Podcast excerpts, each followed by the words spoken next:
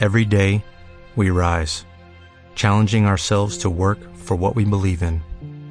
At U.S. Border Patrol, protecting our borders is more than a job, it's a calling. Agents answer the call, working together to keep our country and communities safe. If you are ready for a new mission, join U.S. Border Patrol and go beyond. Learn more at cbp.gov/careers. Uno de los temas más importantes como madres que se nos plantean en nuestra vida diaria es la falta de tiempo, pero de tiempo especialmente para una, para poder hacer las cosas que son necesarias para nuestro bienestar, y este bienestar físico, social, espiritual. Como sabemos, es bastante difícil ser madre joven que trabaje, que cría a sus hijos. Muchas veces tenemos infinidad de, de requerimientos y de todas clases, ¿no? Primero de nuestra pareja, de nuestra familia, amigos, de nuestros empleadores. Y es realmente, creo, uno de los problemas más grandes que enfrentamos las mujeres de este tiempo, el tener que hacer eh, malabares para poder encontrar tiempo para una. Lo importante es saber que la falta de tiempo que dediquemos a nosotras mismas es lo que nos va a ocasionar diferentes patologías. Con ese nombre realmente, porque eh, estamos cambiando un poco de tiempo de inversión en una misma por problemas a futuro. Es por eso que vemos tantas madres con ansiedad, con depresión, con diferentes trastornos, especialmente en la salud mental, y es por la gran presión que estas madres sufren. Me incluyo. Entonces, es difícil, pero debemos empezar a poner prioridades en cuanto al uso de nuestro tiempo, en cuanto a la red de contactos que nos pueden ayudar a minimizar estos problemas. Por supuesto, cada uno tiene su técnica, pero basado en algunos libros que he leído, algunas ideas que tengo en cuenta y a la distancia, porque bueno, ya mis hijos están con una edad que son bastante autónomos, eh, reconozco que la importancia en los primeros años de crecimiento es que podamos nosotras ser las dueñas y administradoras sabias de nuestro tiempo.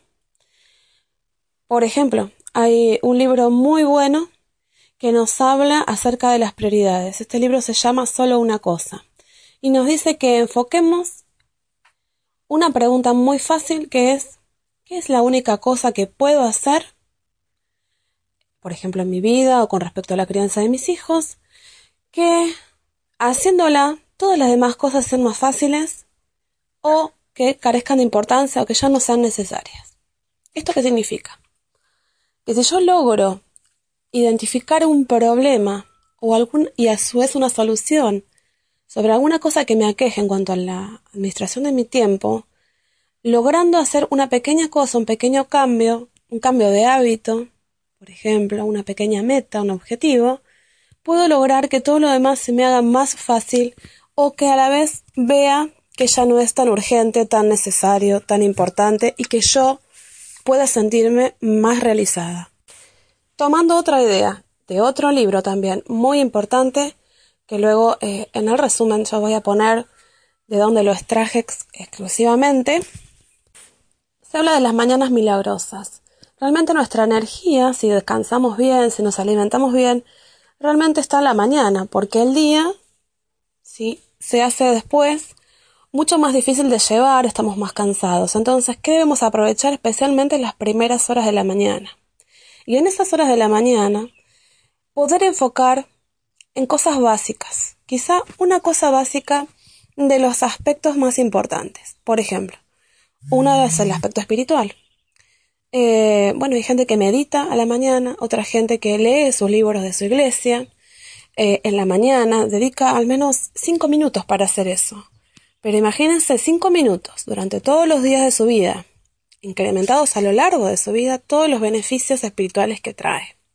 Entonces, una madre en primer momento debe em, poder enfocarse en su salud espiritual. Debe tener un momento para ella, aunque sean cinco minutos en silencio, para hacer lo que más le acerca a su espiritualidad, sea que le acerque a su Dios, a su religión o simplemente a las creencias y los ideales que esa persona esté buscando.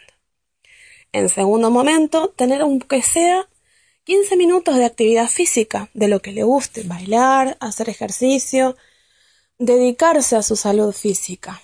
Y es realmente importante, porque muchas de las cosas que como madres luego sufrimos es no encontrarnos cómodas con nuestro cuerpo. ¿Y cuándo es el momento de ocuparnos de la salud física? Cuando nuestros hijos recién están creciendo, cuando han nacido y tenemos el alta médica para hacer actividad física, ahí realmente, cuando las cosas pasan, no a los 20 años. No dedicarnos a las cosas demasiado tiempo después, porque también lo pagamos. Y otra de las cosas a las que debemos eh, darle importancia es a nuestra salud intelectual. Siempre estar aprendiendo algo. Que nos convertamos en madres no significa que debamos dejar nuestros estudios, nuestras carreras de lado, sino que si esto implica, digamos, un parate en ese momento, igualmente estemos capacitándonos en algo que nos interese. Por ejemplo, en algo que con respecto a ser madre. Pero siempre nuestra mente debe estar activa. Conozco muchas mujeres que con el tema de la maternidad se han sentido frustradas porque no han seguido su carrera, su estudio, su trabajo. Sin embargo, si dedicaran 10 minutos diarios a interiorizarse un tema nuevo, a investigar, por ejemplo, en Internet, que es gratis, algún tema que le agrade y tomar nota, las dos cosas, ¿no? Ver, leer, escuchar y tomar nota. Si eso lo trasladaran justamente con el tiempo, tendrían un, un cuaderno o varios cuadernos llenos de ideas nuevas y que denotan también todo lo que han adquirido en capacidad, a pesar de estar ocupadas. Y después leer esas notas es muy gratificante porque vemos cuánto hemos aprendido. Entonces, salud espiritual, salud física, salud mental. Y también nos falta la salud social. También tenemos que cuidar de nuestra pareja, de, los niños, de nuestros hijos, los que hemos tenido. Pues, obviamente, aunque sea una dedicación full time, también debemos ver qué tipo de tiempo le damos, qué calidad, si solo los alimentamos o también jugamos, les dedicamos tiempo a estimularlos intelectualmente. Eh, y a su vez, no cortarnos de las relaciones que son positivas para nuestra vida. Seguramente la relación con las personas va a cambiar una vez que seamos madres. Vamos a tener otro círculo de amigos, relacionarnos con familias con niños pequeños, pero también no dejar estos vínculos de lado porque después con el tiempo es muy difícil recuperarlos. Es necesario un tiempo de esparcimiento. Y acá es bueno aprovechar no perder estos vínculos sociales, porque quizá un buen vínculo con la familia nos ayuda a que podamos tener un tiempo con la pareja. ¿Cómo puede ser esto? Si yo me llevo bien con mi madre o con mi suegra, no me peleo por ser madre, no me peleo, no discuto, no me meto en problemas con ellos por la crianza de mi hijo, si puedo negociar ciertas cosas, pueden ayudarme, por ejemplo, a tener un día, una noche, para salir con mi marido a comer algo. Entonces, poder ir viendo de salir de la rutina y aprovechar las cosas que tenemos como positivas.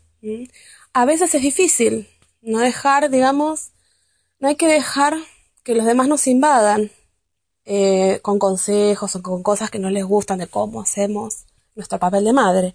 Pero sí es importante darles al lugar también para que ellos nos ayuden.